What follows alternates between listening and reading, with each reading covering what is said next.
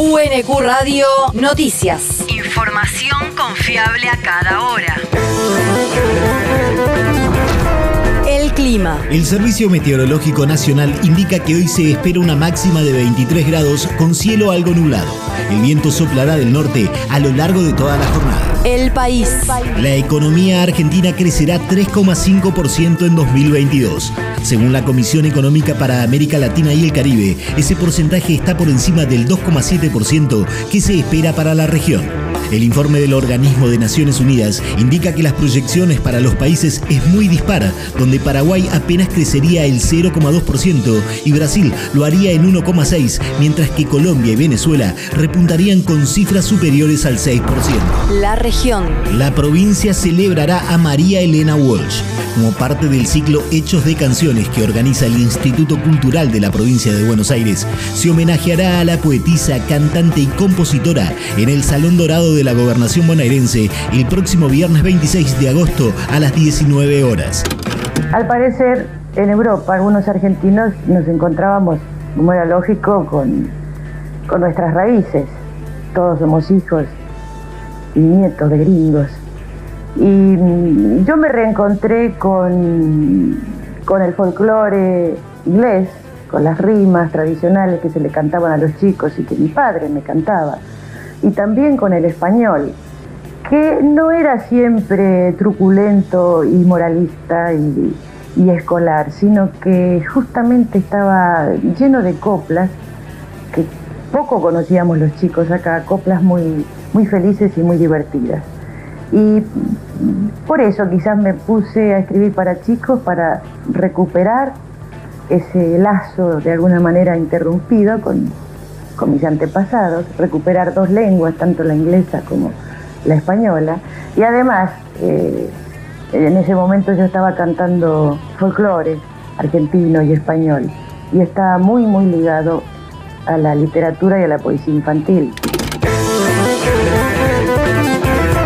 El concierto contará con la presencia de Cecilia Todd, Paula Mafia, María Graña, Esteban Morgado y muchos artistas más y se transmitirá en vivo por el canal de YouTube del Instituto Cultural de la provincia de Buenos Aires. El territorio. Obras en la cisterna de Plaza La Paz de Verazategui para mejorar el suministro de agua.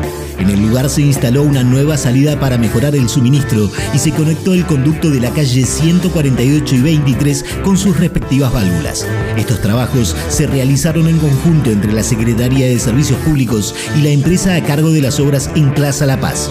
El municipio informó que en el periodo 2021-2022 se recuperaron 33 pozos de extracción y que está proyectada la construcción de cuatro estaciones de bombeo nuevas en diferentes puntos de la ciudad. El mundo. Allanaron a ocho empresarios bolsonaristas por preparar un golpe en Brasil.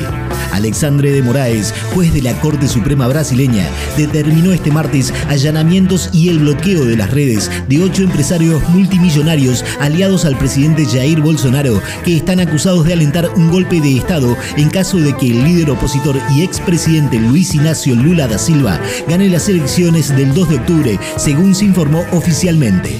Los empresarios sospechosos son Luciano Hang, dueño de las tiendas Javan, Meyer Nigri, de la constructora Tecnisa, Afranio Barreira Filio, de la cadena de restaurantes de camarón Coco Bambú, Iván Robel, de la constructora W3 Engenaria, José Pérez, de la gigante de los shoppings Multiplan, Marco Raimundo, de la multinacional brasileña del surf Mormay, y los magnates Luis Tizot y José Couri, del Grupo Sierra, constructora de muebles de lujo. La universidad. Ciclo de conferencias Territorios en debate, repensar las geografías en el siglo XXI.